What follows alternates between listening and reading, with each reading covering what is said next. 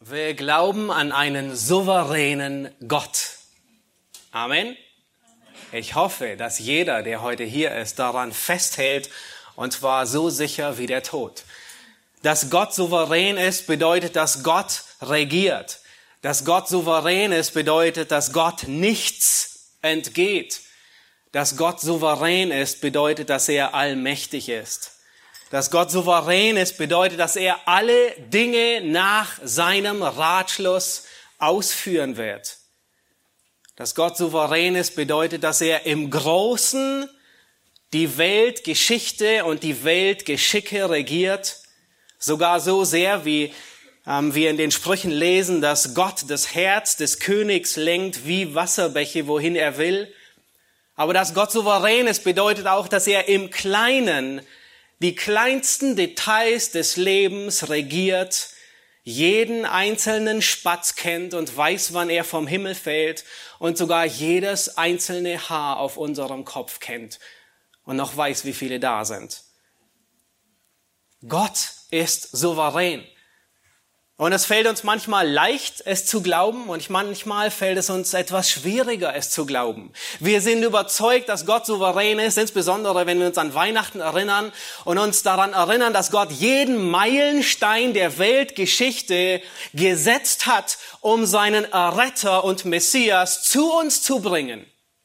Wir sind überzeugt, dass Gott souverän ist, als er damals durch Kaiser Augustus ein Erlass ähm, in die ganze Welt hineinrufen ließ, dass jeder sich zählen lassen muss und Gott so Josef und Maria nach Bethlehem führt. Wir sind überzeugt, dass Gott souverän ist und dass er die Weisen aus dem Morgenland einen anderen Weg nach Hause führt und nicht wieder zu Herodes führt. Wir sind überzeugt, genauso, dass Gott souverän ist, auch an dem Tag, als Pilatus sagte, kreuziget ihn, als er die Inschrift selbst anfertigen ließ. Wir sind überzeugt, dass Gott souverän ist in allem, was er tut. Und es fällt uns leicht, das zu glauben, wenn die Dinge gut gehen in unserem Leben, wenn Gott uns die Dinge gibt, die wir uns wünschen, wenn er die Pläne, die wir machen, ähm, gelingen lässt. Aber es fällt uns umso schwerer, wenn die Dinge nicht glatt laufen, wenn er Schwierigkeiten in unser Leben bringt, wenn er Bedrängnisse in unser Leben bringt, wenn er Leid in unser Leben bringt. Nun, wir erfahren diese Dinge aus unterschiedlicher Ursache.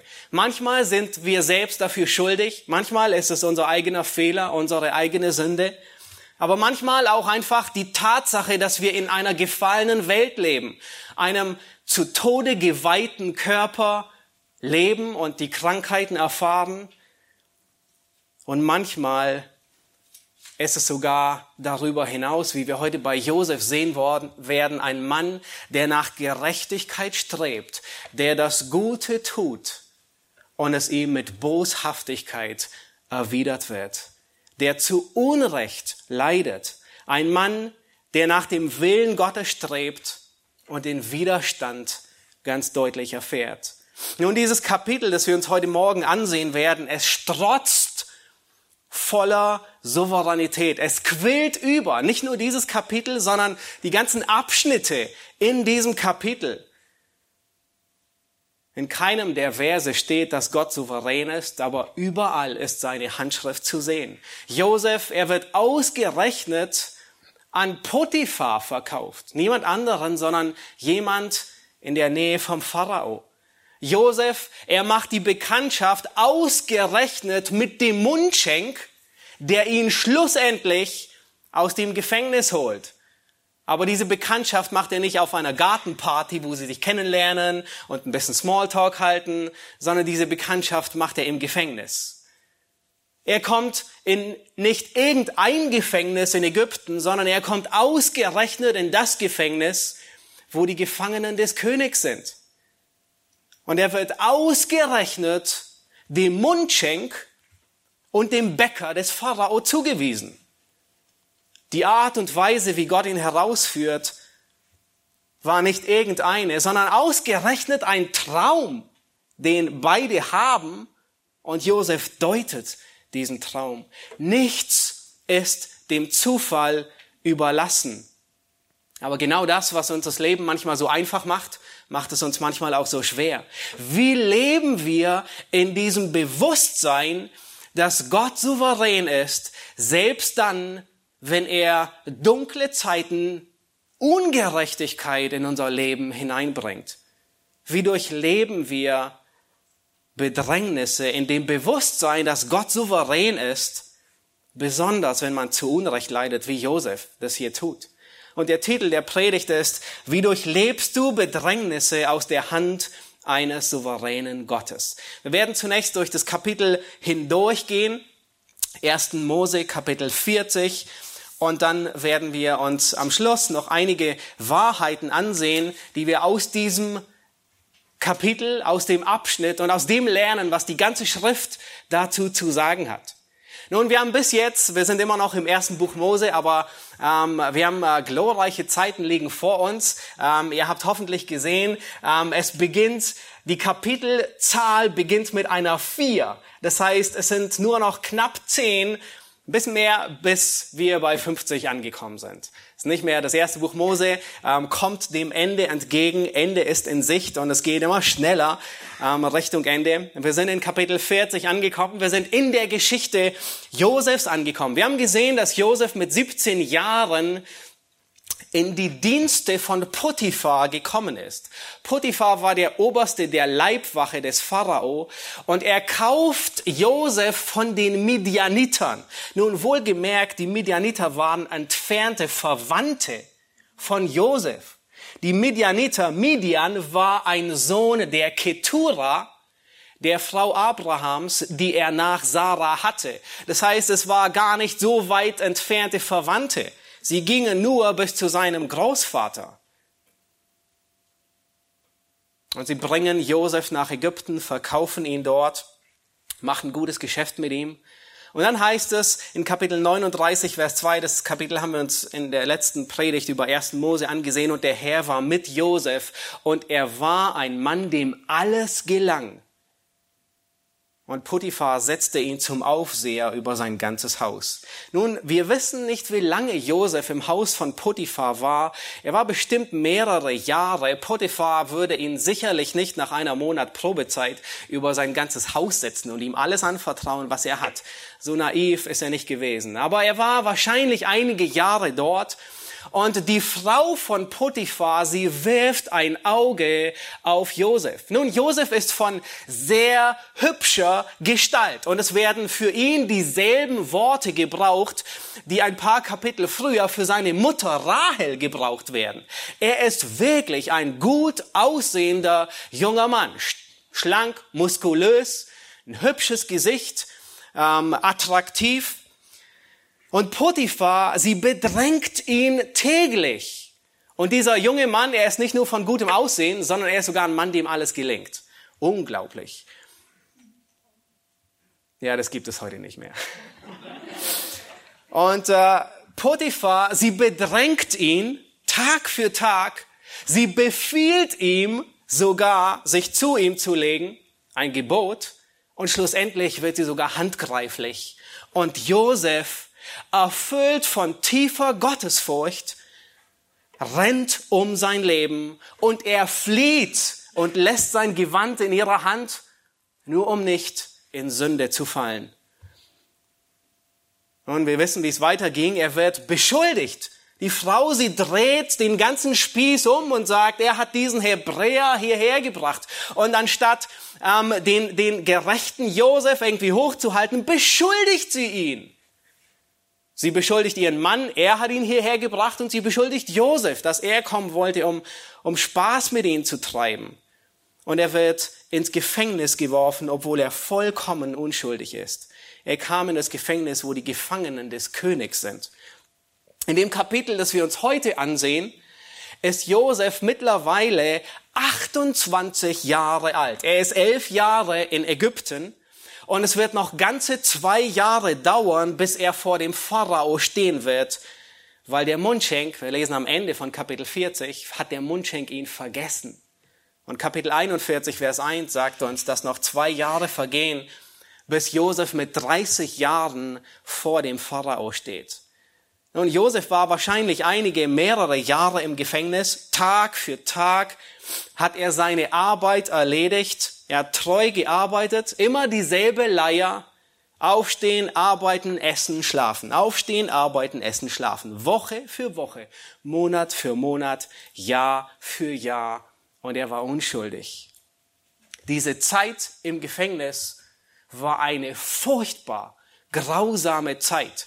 Wir lesen in Kapitel 41 äh, gegen Ende, als er seinen Söhnen, die er später bekommt, dass er ihnen zwei Namen gibt. Nun lasst uns sehen, was für Namen er ihnen gibt. In Vers 51 bekommt er den ersten, Kapitel 41, Vers 51, und, und Josef gab dem Erstgeborenen den, den Namen Manasse. Und nun, warum gibt er ihm diesen Namen? Denn er sprach, Gott hat mich alle Mühsal vergessen lassen. Gott hat mich alle Mühsal vergessen lassen. Das heißt, das, wodurch er heute in dem Kapitel, das wir uns ansehen, durchgehen wird, das ist große Mühsal. Und er nennt seinen Sohn sogar so und sagt, Gott hat mich die Mühsal vergessen lassen. Die Zeit bei Potiphar, die Zeit im Gefängnis. Und dann noch schlimmer, Vers 52, den Namen, den er seinem zweiten Sohn gibt. Dem zweiten gab er den Namen Ephraim. Denn er sprach, Gott hat mich fruchtbar gemacht. Nun, so weit, so gut. Gott hat mich fruchtbar gemacht. Aber wo? Im Land meines Elends. Nun, das ist so, als würdest du deinem Kind, ich glaube, wir haben kaum Schwangere, haben wir? Nein, wahrscheinlich niemand. Aber wenn du einen Namen suchst, dann überleg mal über den Namen, ich hasse dieses Land, in dem ich lebe. Das ist genauso, als ob Josef seinem Sohn, dem Zweiten, sagt, nun er sagt, Gott hat mich fruchtbar gemacht in dem Land, das ich hasse, in dem Land meines Elends, in Ägypten. Das war die Zeit. Nun, es wurde besser, schlussendlich, das wissen wir in Kapitel 41, aber die Zeit, in der Josef jetzt ist, war furchtbar. Nichts Kaum etwas wurde festgehalten, bis auf diese eine Begebenheit, die sich in drei Tagen abspielt. Das heißt, in diesen ganzen Jahren werden nur drei Tage festgehalten. Und Josef, er deutet hier zwei Träume von dem obersten Bäcker und von dem obersten Mundschenk. Nun lassen Sie in Kapitel 40 einsteigen und wir lesen die ersten vier Verse. Nach diesen Begebenheiten geschah es, dass der Mundschenk des Königs von Ägypten und der oberste Bäcker sich gegen ihren Herrn, den König von Ägypten, versündigten. Da wurde der Pharao zornig über seine beiden Hofbeamten, den obersten Mundschenk und den obersten Bäcker, und er ließ sie in Haft setzen im Haus des obersten der Leibwache in den Kerker, in dem Josef gefangen lag. Und der oberste der Leibwache übertrug Josef die Sorge für sie, und er diente ihnen und sie waren längere Zeit im Gefängnis. Nun, was genau der Mundschenk und der Bäcker verbrochen haben, wissen wir nicht. Es wird nicht gesagt, es wird nur gesagt, dass ähm, Pharao zornig wurde über sie. Nun, wahrscheinlich war es sicher kein Mordkomplott, sonst hätte er den kurzen Prozess gemacht und sie stand es auf der Stelle gehängt. Vielleicht veranstaltete Pharao eine Feier und das Essen war schlecht organisiert. Vielleicht war es nicht pünktlich serviert oder es war schlecht zubereitet und war nicht schmackhaft. Vielleicht hat der oberste Mundschenk auch einfach nur den falschen Wein zum Dessert serviert. Einen trockenen statt einen süßen. Vielleicht hat der Oberste, der Bäcker, vielleicht konnte er keine Butterbrezeln backen. Wir wissen es nicht. Grund genug, ihn ins Gefängnis zu werfen. Aber der Pharao, er wirft beide, warum auch immer, der Grund wird nicht genannt, ins Gefängnis. Und sie kommen ausgerechnet zu Josef. Nun, Josef, er wird ihnen zugeteilt, ihnen zu dienen. Und ausgerechnet diesen beiden Männern, die engen und vertrauten Umgang mit dem Pharao hatten. Sie kannten den Pharao, sie arbeiteten eng mit dem Pharao. Und eines Morgens wachen alle auf und der Tag sieht irgendwie anders aus. Lass uns weiterlesen ab Vers 5 bis Vers 8. Und sie beiden, und sie hatten beide einen Traum in derselben Nacht.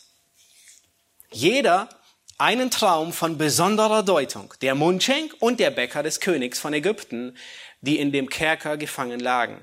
Als nun Josef am Morgen zu ihnen kam, sah er sie an und siehe, sie waren bedrückt. Da fragte er die Höflinge des Pharao, die mit ihm im Gefängnis seines Herrn waren, und sprach, warum macht ihr heute ein so finsteres Gesicht? Sie antworteten ihm, wir haben einen Traum gehabt und keiner ist da, der ihn deuten kann. Josef sprach zu ihnen, kommen die Deutungen nicht von Gott? Erzählt es mir doch. Nun, dies ist ein kurzer Dialog, aber er ist unglaublich, er ist erstaunlich. Es ist wie jeden anderen Morgen auch, vielleicht bringt Josef ihnen gerade das Frühstück und er stellt fest, dass sie bedrückt sind. Und er fragt höflich nach dem Grund, warum seid ihr so bedrückt? Nun, ich möchte kurz, dass ihr euch in Erinnerung ruft, wie Josef dort war. Was war Josefs Situation? Er war ver verkauft als Sklave, geraubt, werden wir später sehen, mit 17. Er war unschuldig, er hatte nichts verbrochen. Alle Zukunftsperspektiven dahin im Eimer. Aus den Plänen seines Vaters mit einem guten Uni-Abschluss wurde nichts mehr. Er war in einem fremden Land. Er musste eine fremde Sprache sprechen. Er war umgeben von fremden Göttern. Ein Sklave und dazu in diesem Loch, wie er es später nennt. In dem Kerker. Und jetzt sogar noch ein Gefangener. Zu Unrecht beschuldigt von Potiphars Frau. Nun, das waren Probleme, richtig? Das waren ernste Probleme. Wenn jemand Grund genug hatte, den Kopf hängen zu lassen, dann war Josef es. Nun, wir würden alle gut nachvollziehen, wenn Josef zornig sein würde, wenn er im Gefängnis von morgens bis abends Rachepläne schmieden würde, was er tut, wenn er von hier herauskommt. Wir würden alle verstehen, wenn er in Selbstmitleid versinken würde und auf seiner Pritsche schlafen würde und niemanden sehen würde. Wir würden alle verstehen, wenn er verzweifeln würde.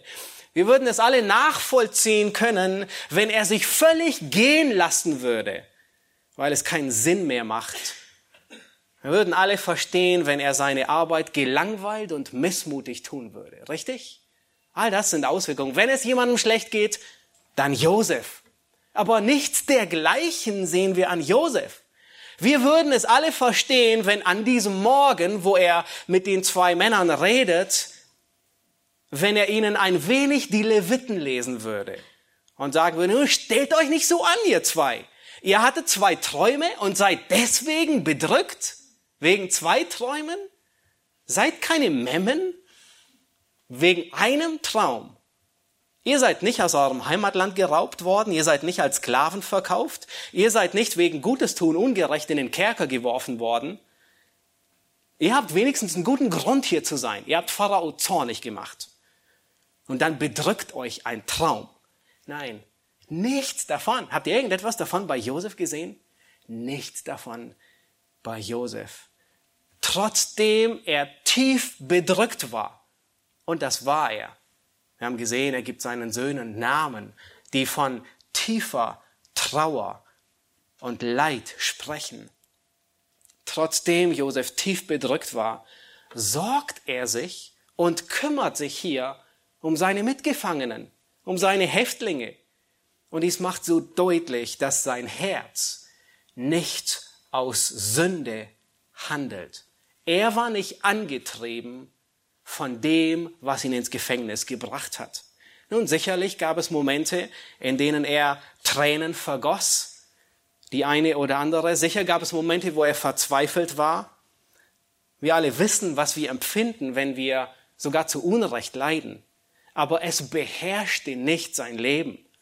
Und Josef, er praktiziert das, was Paulus uns später in Römer 12, Vers 21 schreibt und uns lehrt. Lass dich nicht vom Bösen überwinden, sondern überwinde das Böse durch das Gute. Nun, das ist unmöglich, wenn jemand nicht, wenn jemand nicht wiedergeboren ist. Das ist unmöglich, wenn jemand nicht von neuem erneuert ist. Das ist unmöglich in dem alten, gefallenen Zustand der Sünde. Nun, und an diesem Morgen trifft er die beiden und nun erzählen sie den Traum. Lass uns weiterlesen ab Vers 9 bis Vers 15. Der oberste Mundschenk beginnt. Da erzählte der oberste Mundschenk dem Josef seinen Traum und sprach, In meinem Traum, siehe, da war ein Weinstock vor mir. Und an dem Weinstock waren drei Reben. Und als er knospte, gingen die Blüten auf und seine Trauben bekamen reife Beeren. Ich aber hatte den Becher des Pharao in der Hand und ich nahm die Weintrauben und presste sie aus in den Becher des Pharao und reichte den Becher dem Pharao. Und das war der Traum, weswegen er so beunruhigt war. Vers 12, da sprach Josef zu ihm, dies ist seine Deutung. Die drei Reben sind drei Tage. In drei Tagen wird der Pharao dein Haupt erheben und dich wieder in dein Amt einsetzen, so dass du dem Pharao den Becher reichen wirst, wie du es früher zu tun pflegtest, als du noch sein Mundschenk warst. Solltest du dann etwa an mich denken, wenn es dir gut geht, so erweise mir Barmherzigkeit und erwähne mich bei dem Pharao und bring mich aus diesem Haus heraus. Denn ich bin aus dem Land der Hebräer geraubt worden und habe auch hier gar nichts getan, weswegen man mich einsperren müsste. Nun, diese Verse geben uns einen tiefen Blick in Josefs Herz. Er war tief bedrückt, obwohl er seine Arbeit so treu und so gewissenhaft verrichtete, wie er nur konnte. Er sagt hier, er war gestohlen. Heute würden wir sagen, er ist entführt worden. Und die Redewendung, die er gebraucht, macht etwas deutlich. Er spricht hier einmal, ähm, bring mich aus diesem Haus heraus. Und dann gebraucht er später etwas und sagt, und, die deutsche Übersetzung gibt es nicht so ganz gut her. Er sagt, ich habe nichts getan, weswegen man mich eingesperrt hat. Wörtlich heißt es, weswegen man mich in dieses Loch stecken musste. Und das Wort ist dasselbe Wort, das ein paar Kapitel früher für die Zisterne gebraucht wurde, in die er von seinen Brüdern gesteckt wurde. In anderen Worten sagt er, ich habe nur die, das Land gewechselt. Ich wurde von meinen Brüdern in die Zisterne geworfen und hier habe ich auch nichts getan, um in dieses Loch geworfen zu werden. Aber jetzt war der Mundschenk da und es gab Hoffnung mit dem Mundschenk. Der Mundschenk würde frei werden. Das hat Josef gerade in dem Traum ihm ähm, äh, gesagt, was der Traum bedeutet. Der Mundschenk, er war ein einflussreicher Mann. Nun, wenn er rauskommen würde, dann schuldete er Josef einen Gefallen. Für das Dienen im Gefängnis, aber auch für das Auslegen des Traumes. Und er könnte für Josef ein gutes Wort beim Pharao einlegen, um ihn herauszuholen. Da war nichts Verkehrtes dran. Der Plan war gut. Und Gott holt Josef tatsächlich durch den Mundschenk heraus, aber anders, wie sich Josef das ausmalt. Nun, nicht fünf Tage später, nicht eine Woche später, nicht einen Monat später, sondern Josef muss noch zwei Weihnachten dort in diesem Loch verbringen. Offensichtlich war es noch nicht an der Zeit. Vers 16 bis 19. Als nun der oberste Bäcker sah, dass Josef eine gute Deutung gegeben hatte, sprach er zu ihm, siehe, in meinem Traum trug ich drei Körbe mit Weißbrot auf meinem Kopf. Und im obersten Korb war allerlei Backwerk, Speise für den Pharao. Aber die Vögel fraßen es mir aus dem Korb, der auf meinem Kopf war. Da antwortete Josef und sprach dies. Dies ist die Deutung. Die drei Körbe sind drei Tage. In drei Tagen wird der Pharao dein Haupt erheben und wird dich ans Holz hängen lassen, dass die Vögel dein Fleisch fressen werden. Nun, ich bin mir sicher, der Bäcker, der hatte sich eine andere Deutung ausgemalt und er hatte eine andere Deutung erwartet. Aber Josef, er enthält ihm nichts vor. Josef, er redet die Wahrheit, ob sie angenehm ist oder nicht angenehm ist. Josef verschweigt ihm nichts. Wir lesen weiter in Vers 20 bis 23. Und es kam tatsächlich so, wie Josef es gesagt hatte. Und es geschah am dritten Tag, dem Geburtstag des Pharao, als er für all seine Knechte ein Mahl veranstaltete, dass er das Haupt des obersten Mundschenken und des obersten Bäckers erhob unter allen seinen Knechten. Und den obersten Mundschenk setzte er wieder in sein Amt, so dass er dem Pharao den Becher reichen durfte aber den obersten Bäcker ließ er hängen, so wie Josef es ihnen gedeutet hatte. Aber der oberste Mundschenk dachte nicht an Josef, sondern vergaß ihn. Nun, im letzten Abschnitt sehen wir, dass der Pharao offensichtlich auch Geburtstage feiert. Ähm, und er erhob das Haupt seiner Knechte. Nun, das ist nichts anderes wie eine Redewendung, dass er jemanden aus dem Kerker herausholt und ihn in der Regel freilässt. Aber er tut es hier, er holt sie heraus. Ähm, wir sehen in 2. Könige 25, ist eine andere, ähm, äh, wird es nochmal erwähnt, dass jemand das Haupt erhoben wurde. Und immer in dem Vergleich, er wird aus dem Gefängnis wieder entlassen, aus dem Kerker. Aber offensichtlich werden die beiden hier entlassen. Er erhebt ihr Haupt den einen, um ihn wieder einzusetzen und den anderen zu hängen. Nun, wenn wir dieses Kapitel lesen, wenn wir die Geschichte dieses Glaubenshelden lesen, und immer wenn wir Erzähltexte lesen. Ja, wir haben bis jetzt Abraham gesehen, wir haben Isaac gesehen, wir haben Jakob gesehen, jetzt sind wir bei Josef. Immer wenn wir diese Erzähltexte von Glaubenshelden lesen, dann vergleichen wir gerne unser Leben mit ihrem Leben. Richtig? Tust du es auch gerne? Ja, ich auch. Und das tun wir zu Recht auf der einen Seite, weil wir wissen, dass sie uns zum Vorbild geschrieben worden sind. Und wir wissen, dass Paulus sagt, alle Schrift ist nützlich und zur Belehrung, aber gleichzeitig stehen wir auch in einer, gewissen Gefahr. Wir stehen in der Gefahr, dass wir unser Leben wie eine Schablone nehmen und auf ihr Leben drauflegen und schlussfolgern, dass unser Leben genauso verläuft, wie ihr Leben verläuft. Und das ist falsch. Sie sind unsere Vorbilder, das ist, was Paulus sagt. Das alles ist uns zum Vorbild und zur Warnung geschrieben. Nun aber, was genau ist uns zum Vorbild und zur Warnung geschrieben?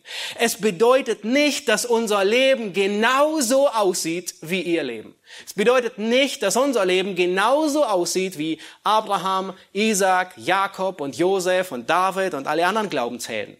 Es bedeutet nicht, dass wir alles imitieren, was sie tun.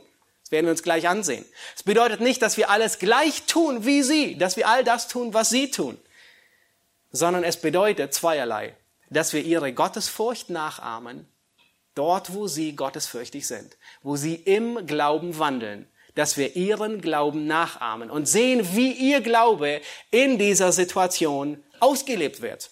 Und zweitens, dass ihre Sünde uns zur Warnung dient. Hier bei Josef sehen wir relativ wenig Sünde. Bei Abraham haben wir einiges gesehen, bei ähm, Isaac auch ein bisschen was, bei Jakob noch viel mehr. Ähm, aber wir, wir lernen immer zweierlei. Wir lernen, dass wir ihre Gottesfurcht oder ihren Glauben nachahmen und wir lernen, dass all das, was niedergeschrieben wurde, wo sie sündig sind, wie das Volk Israel, das Paulus immer wieder erwähnt, dass uns all das zur Warnung dient. Und wir wollen vier Wahrheiten lernen. Die erste Wahrheit, ihr habt sie hoffentlich im Wochenblatt und äh, wenn ihr es nicht habt, dann äh, schreibt es mit. Die erste Wahrheit, die wir lernen wollen, ist, imitiere, imitiere nicht alles, was Josef tut, sondern imitiere seinen gottesfürchtigen Charakter. Das ist die erste Wahrheit, die wir lernen. Imitiere nicht, kopiere nicht alles, was Josef tut, sondern kopiere nur seinen gottesfürchtigen Charakter. Du bist nicht Josef. Auch wenn du vielleicht einen Vornamen hast, der Josef äh, genannt wird, aber du bist nicht Josef. Du bist weder ein Sklave in Ägypten, noch hast du die Verheißung Gottes, dass all deine Geschwister sich vor dir niederbeugen werden, auch wenn du es gerne wahrhaben wolltest. Ähm, du bist nicht Josef, das bedeutet auch, dass du keine Träume deutest. Und es bedeutet auch, dass du besser die Finger vom Traum deuten lässt. Nun, Josef, er war mit Traumdeuten vertraut. Nicht, dass er viel träumte, wir wissen nicht, ob er viel träumte oder nicht, aber wir sehen, besonders in seinem Leben, spielten Träume eine, eine hohe Bedeutung. Er hatte als Kind zwei Träume. Ja, wir erinnern uns zurück in Kapitel 37, als er seinen Brüdern von seinen Träumen erzählte. Sie waren alle auf dem Feld und haben Gaben gebunden, ähm, die zusammengebunden, damit sie geerntet werden. Und es beugten sich, neigten sich alle Gaben seiner Brüder zu ihm zu. Wow, was für ein Traum. Er träumte, dass die Sonne und der Mond und elf Sterne, ja, elf Sterne, wie die Zahl seiner Brüder, sich vor ihm beugen. Nun, ich weiß nicht, wie, das, wie man das im Traum darstellt, dass Sterne sich beugen, aber in irgendeiner Art und Weise hat er das gesehen. Ja, er bekommt von seinen Brüdern sogar den Spitznamen Träumer. Ähm, weil er so viel mit Träumen vertraut war. Hier in diesem Kapitel deutet er die zwei Träume von dem obersten Mundschenk und dem Bäcker. Und ein Kapitel später sehen wir, dass er wieder einen Traum deutet. Er deutet den Traum von Pharao. Nun, was hat es mit Träumen auf sich und wie viel Gewicht sollst du und ich sollen wir Träumen geben oder nicht geben? Nun, wir erinnern uns, wir sind nicht Josef. Du bist nicht Josef. Unsere normalen Träume wenn wir uns morgens überhaupt erinnern können, was wir des Nachts geträumt haben, sind das Ergebnis, dass unser Unterbewusstsein arbeitet und dass Informationen verarbeitet werden. Ja, wir in, in der Nacht beim Schlafen wird vieles nochmal ähm, unser Gehirn arbeitet. Es ist, schläft nicht ganz so tief, wie wir meinen. Und da kann sich manchmal durchaus etwas Sinnvolles erträumen lassen. Vielleicht hast du schon mal die Lösung einer kniffligen Aufgabe erträumt durchaus möglich. Aber weil du tagsüber darüber nachdenkst und weil dein Gehirn des Nachts weiterarbeitet. Nun, die Träume, von denen wir hier lesen, sind ganz anderer Natur. Die Träume, von denen wir meistens in der Schrift lesen, haben nichts mit den Träumen zu tun, die wir nachts träumen, wenn uns langweilig ist. Weil die Träume, von denen wir hier lesen, die haben eine andere Quelle. Und Gott hat sich besonders im Alten Testament nicht selten dieser Mittel gebraucht, um direkt zu Menschen zu reden und meistens um spezifische Anweisungen diesen Menschen zu geben. Ja, wir haben äh, in der Vergangenheit, in, äh, bereits in 1. Mose haben wir gesehen, dass Gott sich im Traum zu Abimelech wandte. Ihr erinnert euch. Ja, wir haben gesehen, dass Gott im Traum zu Laban redet. Ähm, im, Im Alten Testament sehen wir, dass Gott zu Salomo in einem Traum redet. Ähm, einer der, der Lieblingsträume ist äh, in, in Daniel. Wir sehen, dass Gott zu Nebukadnezar im Traum redet und ihm sogar die Zukunft der ganzen Weltgeschichte ausmalt. Der vier Weltreiche. In Daniel sehen wir, dass Daniel mehrere Träume hatte. Ja, Gott hat hier zu Josef, äh, äh, äh, später, wenn wir ins Neue Testament kommen, äh, stellen wir fest, dass Gott zu Josef im Traum redet, dass er Maria, seine Frau, zu sich nehmen soll und sie nicht verlassen soll. Das Gleiche sehen wir ein paar Verse später, wo Gott zu den Weisen, die aus Babel kommen, aus dem Morgenland redet und sie im Traum anweist, einen anderen Weg zu gehen und nicht wieder zurück zu Herodes. Aber all diese Träume, die so besondere Träume sind, die haben einen anderen Ursprung. Nämlich sie kommen nicht von unserem Unterbewusstsein, sondern sie kommen von dem lebendigen Gott. Woher wissen wir das? Weil nur Gott Träume geben kann, die die Zukunft vorhersagen. Nur Gott kann wissen, was die Zukunft genau bringt. Niemand sonst. Keine Dämonen wissen, sie können nicht in die Zukunft sehen. Sie können nur genauso viel vorhersagen, wie wir manchmal sagen, oh, du fällst gleich. Und siehe da, während dem Aussprechen fällt unser Kind die Treppe hinunter, ja. Und in solcher Art und Weise. Aber Dämonen, Engel, sie können die Zukunft nicht vorhersagen. Der Einzige, der es tun kann, ist Gott selbst. Und wenn diese Träume von Gott kommen, das heißt, ihren Ursprung bei Gott haben, nun, wer kann sie dann auslegen?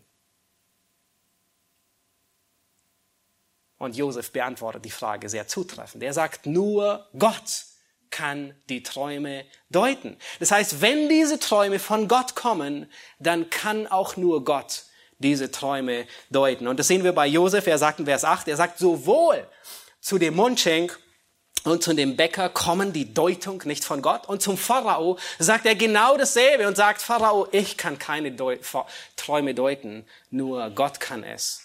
Niemand anders. Und das sehen wir daran, dass, dass die Deutung ebenfalls von Gott kommt dass niemand im ganzen Reich der Ägypter die Träume deuten konnte. Ja, an dem Morgen, als Pharao die Träume hatte, trommelt er alle Gelehrten, alle Wahrsager, alle Magier des Reiches zusammen, damit sie ihm den Traum deuten. Und niemand, nun jeder kann sich etwas aus den Fingern saugen, wahrscheinlich selbst wir, hätten irgendetwas sagen können, aber offensichtlich konnte niemand diesen Traum deuten. Warum?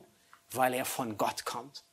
Und dasselbe sehen wir bei, ähm, äh, bei äh, da, äh, äh Daniel und Nebukadnezar.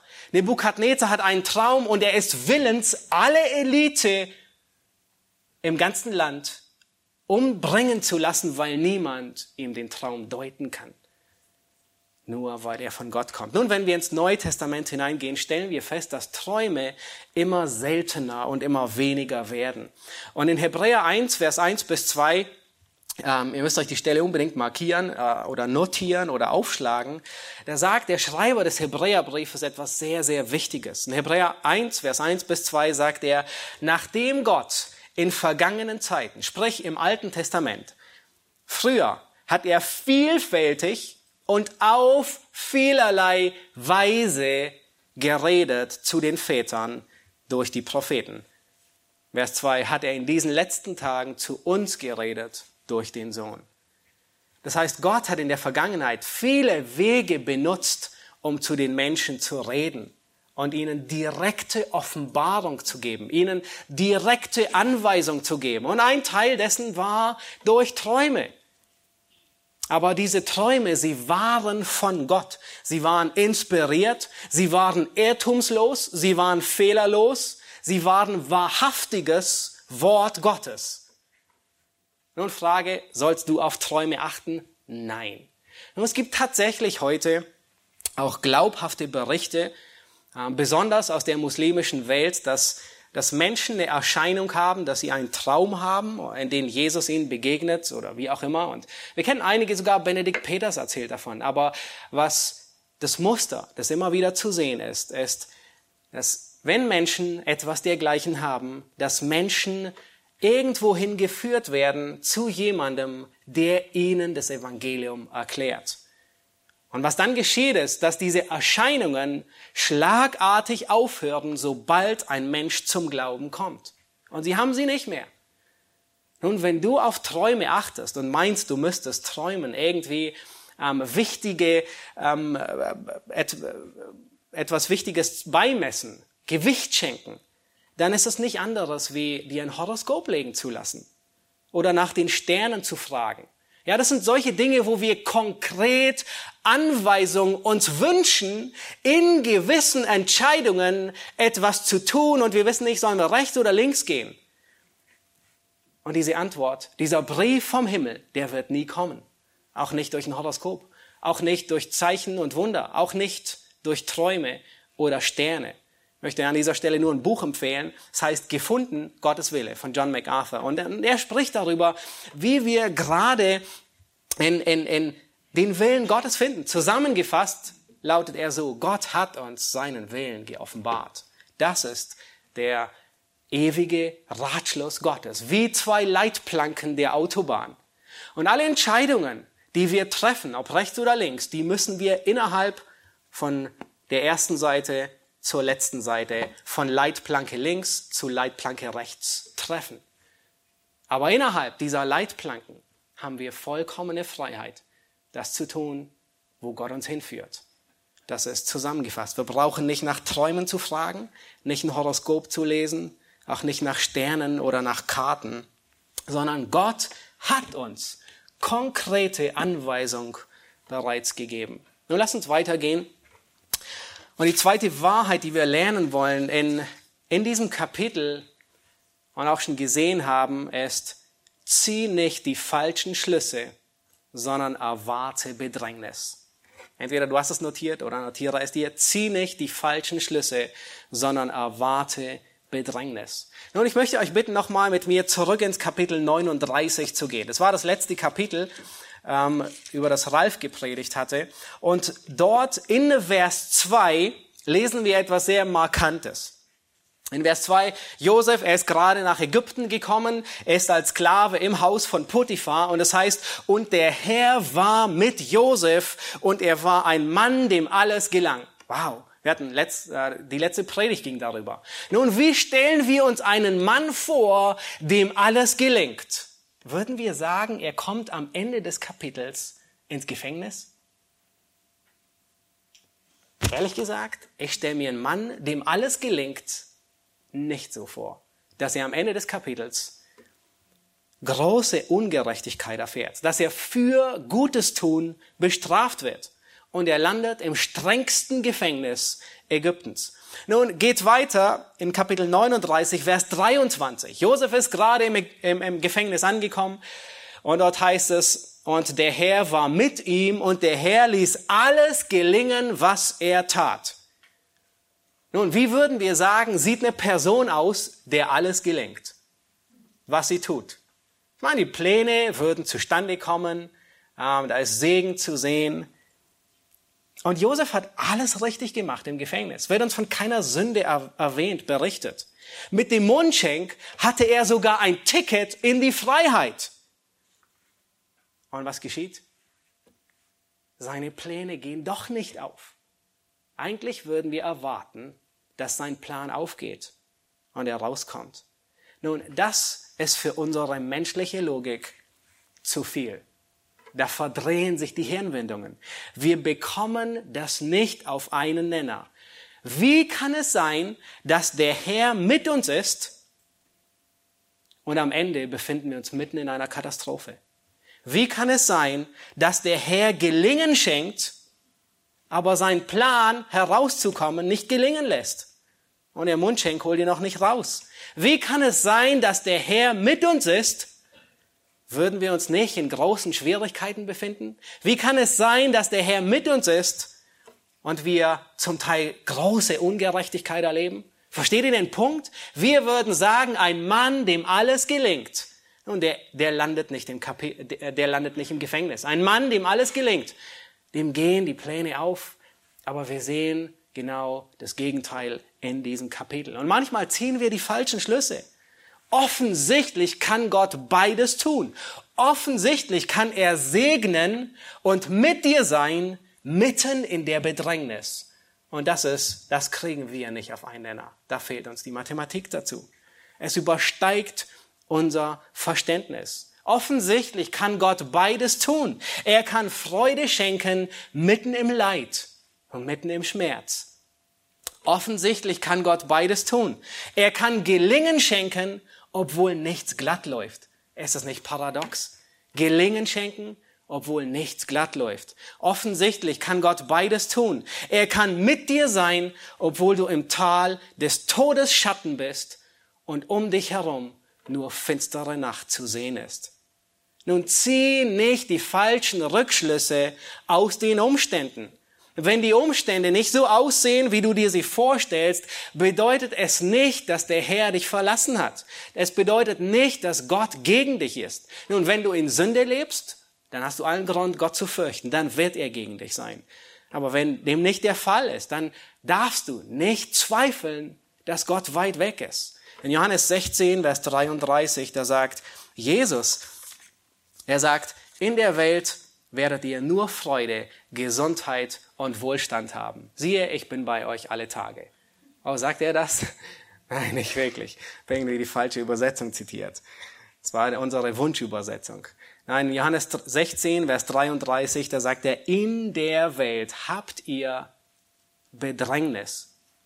Aber seid getrost, ich habe die Welt überwunden. Sind wir uns dessen bewusst? In der Welt haben wir Bedrängnis. Das heißt, erwarte sie.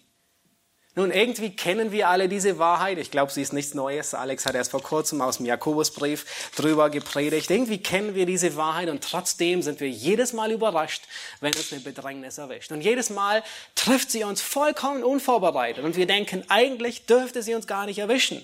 Nun stell dir vor, ihr seid fast alle seid ihr Berliner und ihr wisst, dass der Berliner Stadtverkehr manchmal durchaus herausfordernd sein kann.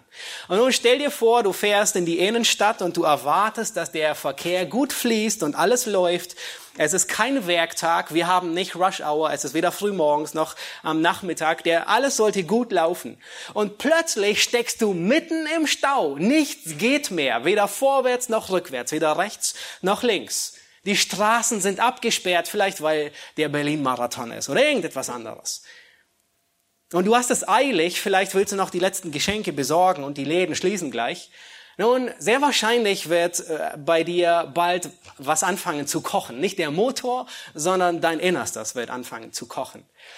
Aber jetzt stell dir vor, du hast werktags früh morgens um 6.30 Uhr oder um 7 Uhr und du fährst rein, da erwartest du Stau. Eigentlich wäre es eine Überraschung, wenn kein Stau da ist, sondern du erwartest, dass du mindestens eine Dreiviertelstunde bis zum Ostbahnhof brauchst.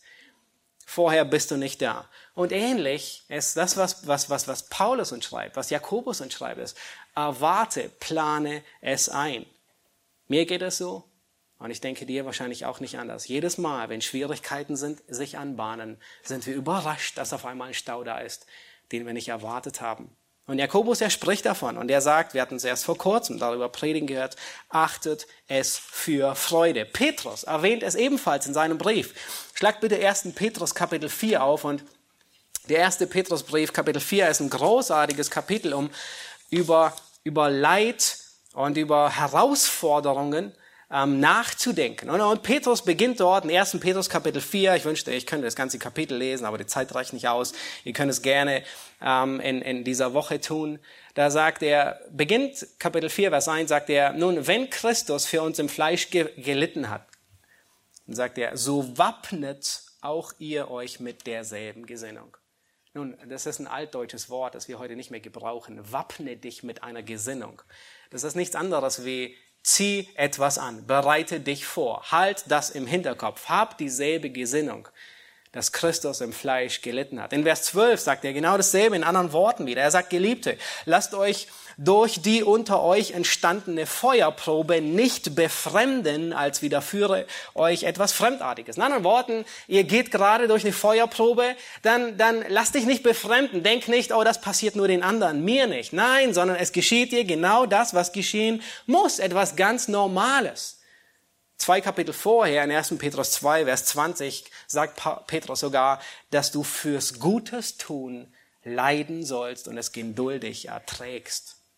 Zieh nicht die falschen Schlüsse, sondern erwarte Bedrängnis. Nun, die dritte, dritte Wahrheit, die wir lernen wollen, ist, reagiere nicht mit einem sündigen Herzen, sondern in der Frucht des Geistes. Die dritte Wahrheit ist, reagiere nicht mit einem sündigen Herzen, sondern in der Frucht des Geistes. Nun, wenn du in diesem Stau bist, ähm, und äh, du fährst Auto und du hast einen Stau nicht erwartet, du bist spät dran, dann weißt du, was in dir so alles vor sich geht, in deinem eigenen Herzen.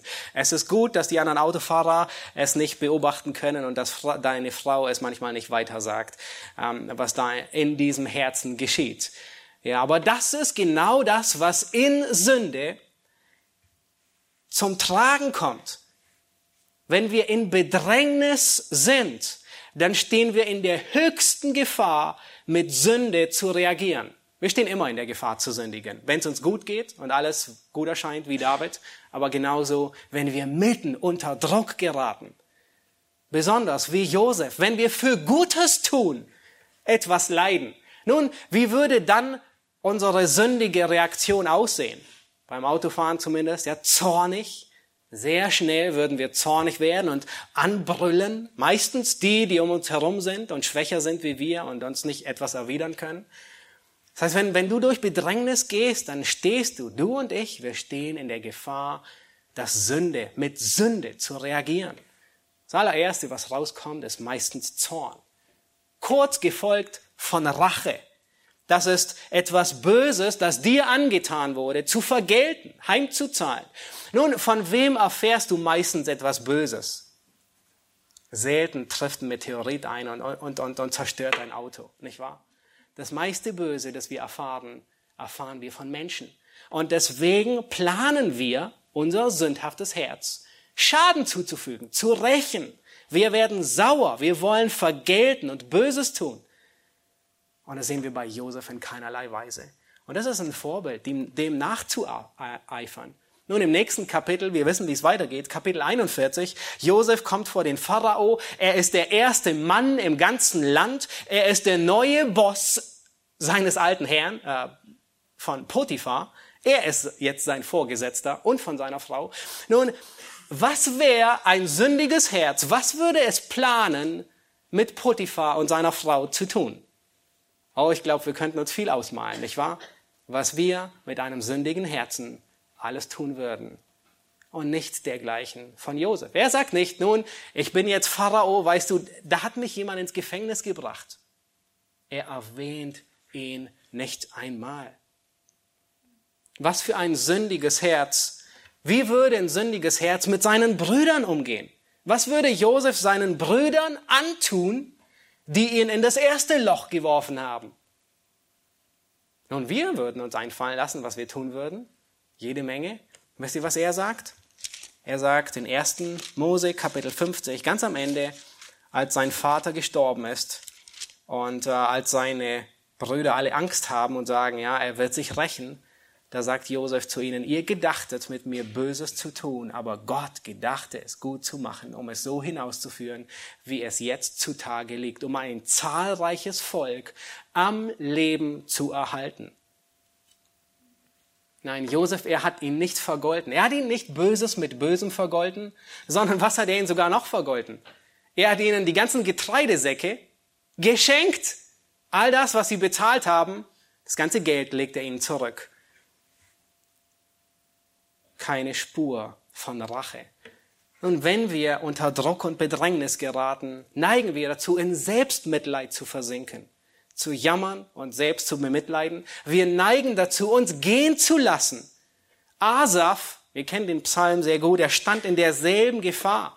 Ich habe alles richtig gemacht und ich bin hier gelandet. Es macht überhaupt keinen Sinn, mich rein zu bewahren. Es ist sowieso alles hoffnungslos bis er ins Heiligtum geht. Das ist nichts anderes, wie bis er sich Gedanken macht über das Leben nach dem Tod. Wenn wir in Bedrängnis sind, dann stehen wir in größter Gefahr, alle Mauern der Selbstbeherrschung niederzureißen und uns gehen zu lassen. Das ist alles Handeln, Reagieren in Sünde. Kennt ihr diesen Satz, ich habe alles falsch gemacht, ich mache jetzt gar nichts mehr? Das ist nicht das Motto, nach dem Josef handelte. Es war kein sündiges Herz. Nun, wenn wir nicht mit einem sündigen Herzen reagieren, dann heißt es nicht, dass wir gar nichts tun. Ja, alles falsch. Ich, oh, oh, ich tue nichts falsch, ich mache jetzt gar nichts mehr. Nein, sondern wir sehen, dass Josef in diesem Gefängnis nicht sagt, okay, ehe ich mich versündige, tue ich lieber gar nichts, sondern er kümmert sich um seine Aufgaben. Josef, er sorgt sich um die beiden Männer. An dem Morgen, als die beiden Männer diesen Traum hatten, geht er nicht dahin und sagt, stellt euch nicht so an sondern er kümmert sich um sie, er geht ihnen nach. Und ich komme nochmal zurück auf 1. Petrus Kapitel 4 und ihr könnt es nochmal aufschlagen und ihr seht, warum ich dieses Kapitel liebe. Ähm, dieses Kapitel, es beginnt mit Leid und es endet mit Leid. Es beginnt mit Leiden und es endet mit Feuerprobe. Und wisst ihr, was in der Mitte ist? Ein Abschnitt, wo wir meinen, der passt überhaupt nicht hinein. Mittendrin, es beginnt mit Leid und endet mit Leid. Und mittendrin ist ein Abschnitt, der scheinbar überhaupt nicht hineingehört. Und doch bin ich überzeugt, dass Gott und Petrus ihn bewusst dort platziert haben. Und dieser Abschnitt ist der Abschnitt, wo Petrus sagt, dient einander jeder mit der Gnadengabe, die er empfangen hat als gute Haushalter. Und dann sagt er, wenn jemand redet, wenn jemand dient. Das heißt, inmitten der Feuerproben, was tun wir? Wir sind nicht passiv. Wir sind nicht ähm, dem Fatalismus hingegeben. Das heißt, wir ordnen uns vollkommen dem Schicksal hin und tun nichts, sondern wir tun das, was unsere Aufgabe ist, Gott zu dienen. Die vierte Wahrheit, und das ist die letzte, die wir heute lernen wollen, ist, erwarte kein Happy End, sondern erfreue dich an dem Herrn. Erwarte kein Happy End, sondern erfreue dich an dem Herrn. Nun, wir wissen, wie es mit Josef weitergeht, richtig? Er wusste es nicht. Wir kennen Kapitel 41, das glorreiche Kapitel 41. Josef, er kommt aus dem Gefängnis heraus. Er wird der erste Mann Ägyptens. Durch seine weise Beurteilung kann er ein ganzes Volk, vor allem sein Volk, retten vor dem Verhungern. Nun erinnere dich, du bist nicht Josef. Es wäre falsch zu denken, dass du für Gott erst dann brauchbar bist, wenn du die Strafbank verlassen hast. Es ist falsch zu denken, dass du erst dann für Gott brauchbar bist, wenn Gott dich aus dieser Bedrängnis herausgeholt hat. Es ist falsches Denken, wenn du in der Zukunft lebst, wenn du dir immer wieder einredest und sagst, oh ja, jetzt bin ich im Loch, aber meine Zukunft, meine Aufgabe, die kommt noch. Nein, das ist, was uns Satan vorgaukeln will. Du lebst ständig in der Erwartung. Jeden Morgen wachst du auf und denkst, ist heute mein großartiger Tag? Werde ich heute der zweite Mann Ägyptens? Nein, ist besser, du wirst es nicht. Du willst es gar nicht werden. Nein, aber dieses Denken ist Hollywood-Denken. Du lebst und, und, und, und lebst auf deinen Traum hin und irgendwann wird er wahr werden. Nein, Paulus, im Leben von Paulus gab es kein Happy End. Paulus hatte nie einen Tag, auf dem er aufwachte, an dem er aufwachte und all seine Probleme waren dahin in Luft aufgelöst. Bis an sein Lebensende war er geplagt von Verfolgung, von Verleumdung, von Krankheit, von Gefahr, von Hunger, von Schläge, von Sorge um die Gemeinde, das Verlassenwerden seiner engen Mitarbeiter bis zum Tag seines Todes. Stephanus, ein anderer Mann, er hatte kein Happy End. Nun, gewisserweise schon, aber es endete, als er befördert wurde in den Himmel. Unser Happy End ist, wenn wir befördert werden zu Christus in seine Gegenwart. Und deswegen ist es auch nicht falsch zu beten, wie wir ein Lied in einem Lied, das wir an Weihnachten gerne singen.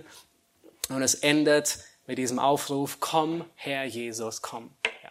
Wir singen es hin und wieder zu Weihnachten und es ist ein großartiges Lied. Und es ist richtig zu beten, weil unsere Beförderung, unsere, unser Happy End endet im Himmel und nicht hier auf Erden. Ich möchte euch bitten, zum Schluss noch eine Stelle aufzuschlagen, und zwar Römer Kapitel 8, Vers 28. Das ist eine Stelle, die wir sehr gut kennen. Es ist eine Stelle, nach der Josef gelebt hat. Es ist eine Stelle, die uns weit vertraut ist, aber häufig missverstehen wir etwas an dieser Stelle. Römer Kapitel 8, Vers 28. Ähm, viele von euch, ja, wenn ihr Seelsorge gemacht habt, kennen ihn wahrscheinlich auswendig. Ähm, hoffentlich auch sonst. Aber in diesem Vers müssen wir eine gravierende Wahrheit lernen, die wir manchmal nicht ganz auf den ersten Blick sehen. Römer 8, Vers 28, da sagt Paulus, wir wissen aber, dass denen, die Gott lieben, alle Dinge zum Besten dienen, denen, die nach dem Vorsatz berufen sind. Wir wissen, dass denen, die Gott lieben, alle Dinge zum Besten dienen. Nun, das ist der Punkt wegen dem Ratschluss Gottes, wegen dem Werk Christi und wegen der Bewahrung des Heiligen Geistes, wegen, wegen der ganzen Trinität wird Gott dafür sorgen, dass alle Dinge zu unserem Besten dienen. Aber weißt du, was dieses Beste ist? Dieses Beste ist das Happy End. Und dieses Beste werden wir nicht auf dieser Welt erleben. Das ist der ewige Zustand. Nun, wir können durchaus, du kannst Schwierigkeiten durchleben und etwas Gutes daraus lernen. Wir können, Schwierigkeiten können dazu führen, dass ein guter Ausweg geschaffen wird. Wir können in den Schwierigkeiten näher zum Herrn geführt werden. Unser Gebetsleben kann zunehmen. Wir können gestärkt werden. Wir können Geduld lernen. Wir können wachsen. Wir können lernen, anderen Rat zu geben, weil wir selbst getröstet worden sind. All das sind gute Ergebnisse, die Bedrängnisse mit sich bringen, aber das ist nicht das Beste, von dem Paulus hier in diesem Abschnitt spricht. Das Beste, was Paulus sagt, Gott wird alle Dinge zu unserem Besten führen, ist nicht das Ergebnis hier auf Erden. Das Beste, von dem Paulus hier in diesem Abschnitt spricht, ist das Zuhause bei Christus. Es kann sein, hör gut zu, es kann sein, dass du auf Erden nie erfährst, dass Gott die eine oder andere Bedrängnis in deinem Leben zum Besten geführt hat. Es kann sein, du siehst überhaupt keinen Sinn dahinter. Nie auf dieser Erde. Und dennoch sagt Gottes Wort, sie führt zum Besten für deine ewige Zukunft. Alle Täler, die Gott in unser Leben bringt, dienen zu unserem ewigen Besten. Und anstatt dass wir Gott bitten, dass er uns andauernd den Weg zu unserem Glück freigibt, lasst uns lernen, unser Glück in ihm zu suchen. Es hat mehrere Gründe, warum Gott das Leid im, im Leben Hiobs zugelassen hatte. Aber wisst ihr, was das Leid im Leben Hiobs erreichen sollte. Im Leben Hiobs gab es einen einzigen Grund und der ist am Ende von dem Kapitel. Das Leid Hiobs hatte viele Gründe. Wir erinnern uns an, an den, den, den Wettkampf oder an, an die Diskussion zwischen Satan und Gott. Wir erinnern uns an, an viele Ergebnisse. Wir erinnern uns an Jakobus, der Hiob zitiert, die Geduld und alles Mögliche. Aber das Leid Hiobs sollte in Hiob etwas bewegen. Nämlich er sollte gedemütigt werden er sollte in diesem Leid Gott erkennen Und er sollte in diesem Leid die Herrlichkeit Gottes sehen. Und es beginnt ab Kapitel 38, wo dann Gott beginnt. Ich meine, seine ganzen Freunde haben geredet, nacheinander, Kapitel um Kapitel. Und als sie dann endlich zum Schweigen gekommen sind, beginnt Gott zu reden. Und er redet. Und was lernt Hiob? Was, wo kommt Hiob am Ende der Rede Gottes an? Kapitel 42. Er kommt an und sieht die Herrlichkeit Gottes. Und das war das Ziel, das Gott mit Hiob verfolgte. Durch alles Leiden hindurch die Herrlichkeit Gottes zu sehen. Er sagt am Ende, Kapitel 42, Vers 5 und 6, vom Hören sagen hatte ich von dir gehört. Aber nun hat mein Auge dich gesehen. Darum spreche ich mich schuldig und tue Buße in Staub und in Asche. Nun, Gott bringt all dieses Leid über Hiob nicht, damit er ihm alles später doppelt erstattet. Nicht, dass er tausend Rinder erhält für die 500, die er verloren hat. Gott bringt das ganze Leid über Hiob nicht, um ihn zu belohnen. Auch nicht primär, um uns ein Beispiel zu geben, das auch. Aber das Ziel mit Hiob war, dass Hiob die Herrlichkeit Gottes erkennt. Hiob soll die Herrlichkeit Gottes sehen. Nun Frage, wenn, wenn Hiob zu diesem Erkenntnis kommt, wenn Hiob dort Ruhe findet, wo sollten wir Ruhe finden? Wenn wir durch Herausforderung durchgehen. Wir finden Ruhe in der Herrlichkeit Christi. Das bringt dein und mein Herz, das aufgewühlt ist, zur Ruhe. Das ist der einzige Fels, wo wir Ruhe finden. Wenn wir nur in Christus zur Ruhe kommen, wo müssen wir hingehen, um Ruhe zu finden? Zur Herrlichkeit Gottes. Und das ist, was Paulus in 2. Korinther 4 im ganzen Kapitel erwähnt, ist auch ein großartiges Kapitel, um nochmal durchzugehen. Paulus, er erfährt so viel. Wir haben gesehen, er hat hier auf Erden nie das Happy End. Und der 4, Vers 1 sagte, darum lassen wir uns nicht entmutigen. Vers 8, wir werden bedrängt, aber nicht erdrückt. Wir werden verfolgt, aber nicht verlassen. Wir werden niedergeworfen, aber wir kommen nicht um. Vers 16, darum lassen wir uns nicht entmutigen. Vers 17, wenn unsere Bedrängnis schnell vorübergeht und leicht ist, schafft sie eine über alle Maßen gewaltige Herrlichkeit, da wir nicht auf das Sichtbare sehen, sondern auf das Unsichtbare. Wo finden wir Ruhe für unsere Seelen mitten in Bedrängnis, in der Herrlichkeit Christi? Nun, wenn du heute Morgen hier bist und du bist nicht gläubig, du bist nicht wiedergeboren, dann möchte ich dir zwei Dinge mitgehen. Du wirst auch als Ungläubiger durch Schwierigkeiten hindurchgehen. Auch als Ungläubiger, auch wenn vielleicht alles gut geht, hin und wieder wird eine dunkle Wolke über deinem Leben sein. Aber ich möchte, dass du zwei Dinge lernst. Erstens, es ist nur ein Vorgeschmack all dessen, was kommen wird. Wenn du heute Morgen hier bist und nicht gerettet bist, dann ist alles Leid, so schlimm es sein mag, nur ein Vorgeschmack der Hölle, die dich erwartet, wenn du Abschied nimmst von dieser Erde. Und das Zweite, was ich möchte, dass du lernst, ist, jedes Mal, wenn du durch Leid gehst, dass es dich erinnert, umzukehren und zu Christus zu kommen. Nun, bei Christus wird nicht alles Leid getilgt, wir haben es gesehen bei Josef, nein. Aber Christus hilft dir, das ewige Leid, das kommen wird, abzuwälzen, weil er es getragen hat. Und Christus hilft dir. Und das ist der einzige Grund, der Sinn macht, durch Leiden hindurchzugehen, im Hinblick auf den Sohn Gottes. Christus ist so viel, in so vielen Dingen ähnlich wie Josef. Josef kommt nach Ägypten und er leidet um sein Volk zu retten. Nun heute, wir sind kurz vor Weihnachten, erinnern wir uns an einen anderen, der gekommen ist, um zu leiden, um sein Volk zu erretten. Wenn du ungläubig bist, nur in Christus findest du den Schutz vor diesem Zorn Gottes. Nur er kann dich erretten. Ich möchte mit einer Liedstrophe schließen aus einem Lied von ähm, Shane. Und Shane ist leider noch nicht übersetzt auf Deutsch. Ich hoffe, es wird irgendwann übersetzt. Und in diesem Lied, äh, wenn ihr Englisch könnt, dann müsst ihr es unbedingt mal hören.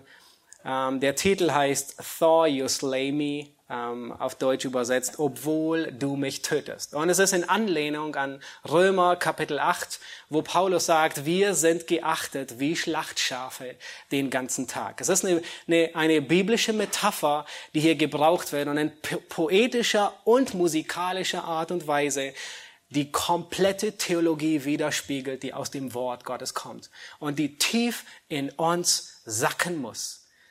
Und er sagt, obwohl du mich umbringst, das ist ein Gebet an Gott, saw you slay me, obwohl du mich tötest, will ich dich dennoch preisen. Obwohl du von mir nimmst, will ich deinen Namen loben. Auch wenn du mich ruinierst, will ich dich anbeten demjenigen singen, der alles ist, was ich brauche. Ein großartiger, ich hoffe, irgendjemand übersetzt es auf Deutsch, und wir können es äh, vielleicht hier im Gottesdienst mal singen, aber ein Lied, das die tiefe Theologie dessen wiedergibt, was tief in uns sitzen muss. Trotz Bedrängnis, die Hoffnung fest auf die Herrlichkeit Gottes richtend. Amen. Lass uns aufstehen und ich möchte zum Schluss beten. Herr Jesus Christus, wir danken dir für diesen Abschnitt in 1. Mose Kapitel 40, in dem du uns durch das Beispiel Josefs ermutigst, seinem Glauben nachzueifern. Herr, wir sehen darin einen Mann, der trotz ungerechtem Leid, trotz großer Sünde, die an ihm begangen wurde, nicht in sündiger Art und Weise Böses mit Bösem vergalt, Herr, sondern der das Gericht dem übergab, der gerecht richtet und der Gutes mit Bösem vergalt. Herr, wir danken dir zu sehen, dass Josef, Herr, durch den Geist, der in ihm war, wie wir später lesen, ähm, fähig war, Herr, nicht mit Zorn, nicht mit Rache zu reagieren, sondern dir zu dienen, obwohl die Täler, durch die er durchging, sehr dunkel waren. Herr, wir wollen lernen von ihm. Wir wollen lernen von deinem Beispiel. Auch wenn wir das Ergebnis allen Leides nicht hier auf Erden erkennen werden, gib uns den Trost, gib uns die Hoffnung auf die Herrlichkeit, dass wir wissen, dass da unsere, unser ewiges Zuhause sein wird. Herr, in allem Leid, wenn du den einen oder anderen durch diese Tage oder auch andere Tage hindurchführst, wollen wir stets die Herrlichkeit Gottes vor Augen haben. Der, der ein und alles für uns ist. Jesus Christus. Amen.